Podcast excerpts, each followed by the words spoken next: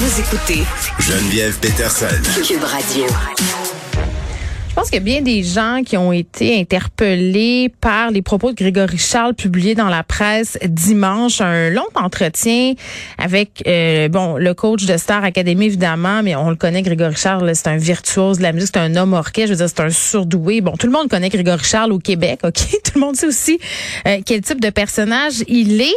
En gros, il se prononçait un peu euh, sur le système d'éducation québécois, nous parlait de son expérience de professeur parce qu'il a aidé des élèves à bien des moments dans sa vie. Il a enseigné l'histoire de façon non conventionnelle à des jeunes qui avaient des difficultés, mais aussi avec ce qui fait avec les petits chanteurs du Mont-Royal. Je veux dire, il est en contact avec des jeunes euh, souvent, Grégory Charles. Et là, bon, euh, ses propos sur la gratuité scolaire, notamment, sur la ségrégation des gars et des filles à l'école, euh, sur l'abandon par Québec de l'enseignement via les congrégations religieuses. Écoutez, depuis dimanche, là, j'ai, on peut les lire, les commentaires sur les médias sociaux. Ça fait réagir.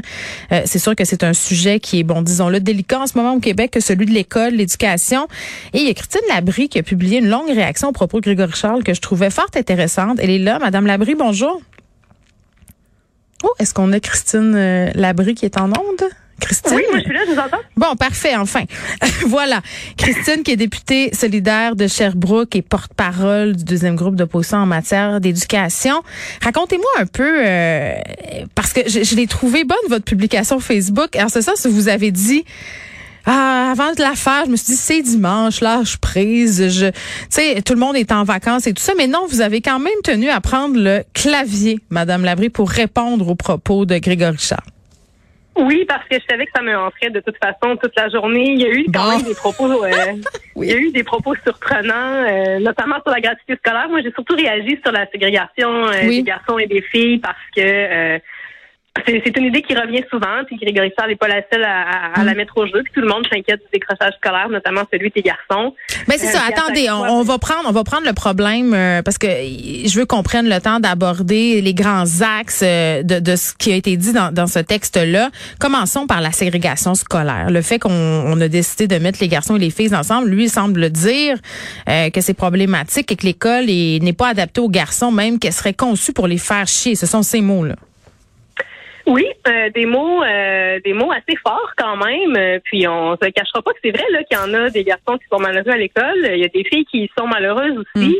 Euh, puis d'ailleurs, ça dépend pas de si on réussit bien à l'école. Hein, le fait d'y être heureux, épanoui ou pas.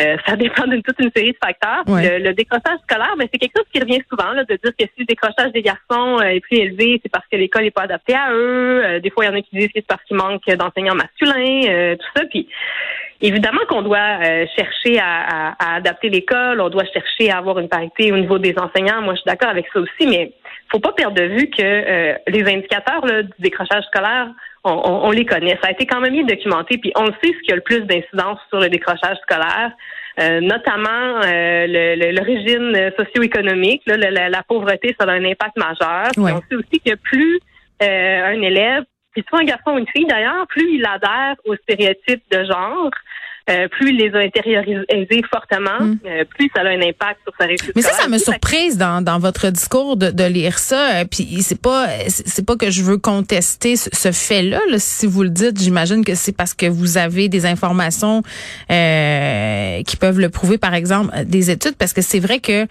sais la, la question du décrochage, euh, le milieu socio-économique, c'est indéniable, mais de, de, de souscrire aux stéréotypes de genre, je serais curieuse de savoir d'où ça vient cette affirmation-là. Ben, notamment, le Conseil supérieur d'éducation a, publié là-dessus en 99, euh, puis depuis, c'est euh, ça, Ah oui, hein? été, euh, ça a été documenté encore depuis, depuis très longtemps. Mais je le oui, savais pas du tout. Ouais, c'est c'est c'est quand même c'est quand on parle de stéréotypes de genre, on parle par exemple euh, l'idée que euh, un garçon affiche pas ses émotions, euh, que les garçons sont meilleurs en mathématiques que les filles, que les filles sont plus euh, sages, tout ça. Bon, toutes ces idées-là préconçues Puis qu'on une a fille, ça n'a pas euh, besoin de bouger aussi. Ça, ça revient souvent. C'est ça, c'est ça. Puis euh, donc quand, quand on- ce qui est remarqué, c'est que euh, c'est un indicateur important là, euh, du décrochage scolaire, le fait d'adhérer très fort à ces stéréotypes-là. Mm. Euh, plus un élève y adhère fort, plus euh, il est à risque de décrochage scolaire. Puis c'est vrai autant pour les filles que pour les garçons. Euh, puis l'origine socio-économique aussi. L'écart de réussite est plus marqué selon euh, l'origine socio-économique que, que, selon le sexe. Un garçon qui vient d'un milieu favorisé va avoir plus de chances de réussir qu'une fille d'un milieu mmh. défavorisé.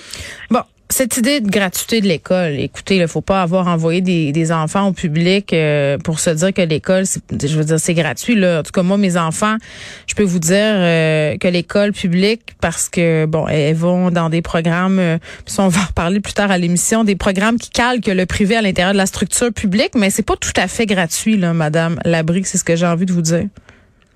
Oui, tout à fait. Vous avez bien raison. Là, c'est, pas gratuit du tout. Puis, je vous on paye l'école dans nos euh, impôts aussi en passant, là, donc c'est pas gratuit.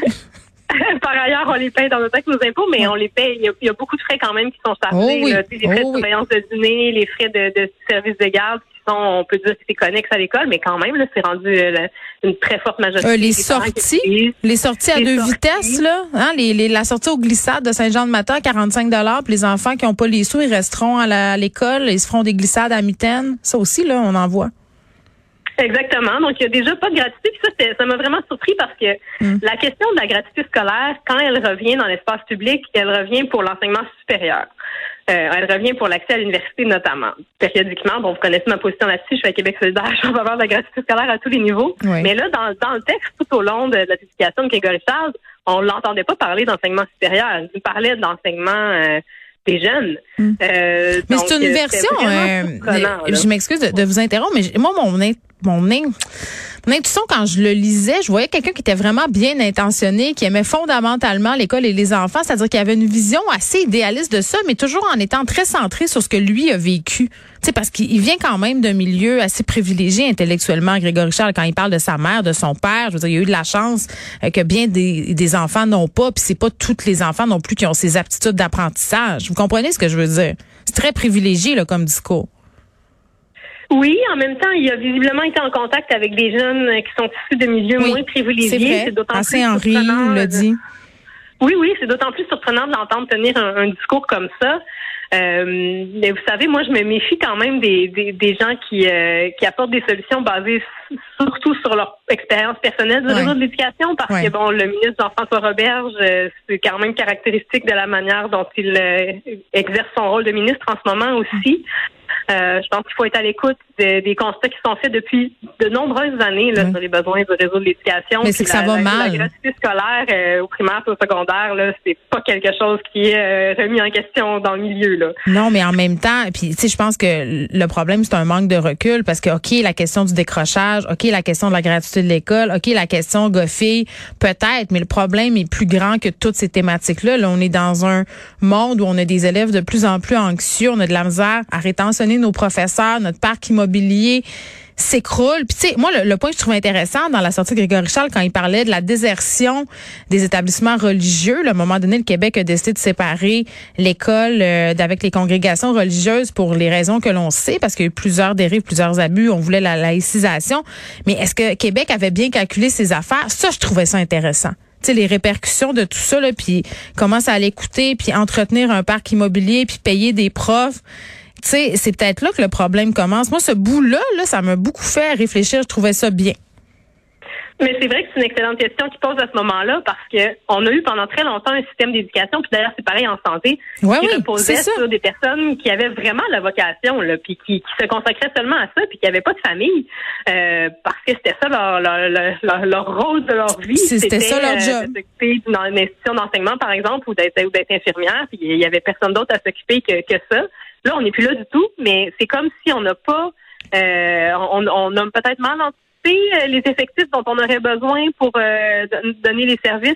Ça, c'est clair. Puis moi, je vois la même chose en santé là.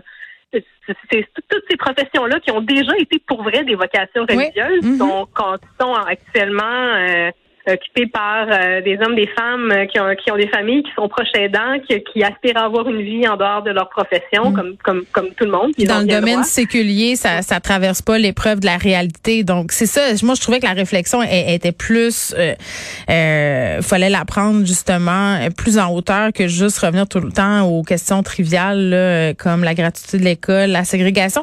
Grégory Charles qui ferme pas la porte à se lancer en politique. Madame Labrie, est-ce que vous le souhaiteriez? Euh, est-ce que vous souhaiteriez euh, contre vous? Est-ce que ça serait un bon adversaire? Moi, bien honnêtement, j'aime ça entendre des gens réfléchir à se lancer en politique. Oui. Même si je partage pas leurs idées. Ben, peut-être qu'ils se lanceraient pour QS, on ne sait pas. Ah ben ça, je je, je, je sais pas. on a des doutes. Euh, pas, pas avec les idées que j'ai lues en fin de semaine, mais euh, si, euh, s'il veut se lancer en politique, il, il, est bienvenu, puis tout le monde est bienvenu, puis c'est un débat d'idées, puis c'est, c'est, c'est correct de mettre des idées au jeu aussi, puis d'être prêt à en débattre respectueusement. Donc moi, je, je, à la limite, je suis contente qu'il l'ait fait parce que ça soulève des enjeux. Évidemment, je partage pas euh, certaines des positions qu'il a affirmées. C'est ça qui est bien. partager d'autres. Il nommait, par exemple, ben, les États généraux sur l'éducation, euh, qu'on pourrait utiliser pour se pencher sur un certain nombre de sujets, mm. notamment le, calendrier scolaire, pourquoi pas. Euh, moi, je pense qu'on a besoin de réflexion collective comme ça. Mm. Les gens peuvent mettre au jeu des idées, être prêts à en débattre. Puis s'il veut se lancer en politique, il est bienvenu de le faire, puis on débattra de ces idées-là. Merci, Madame Labrie.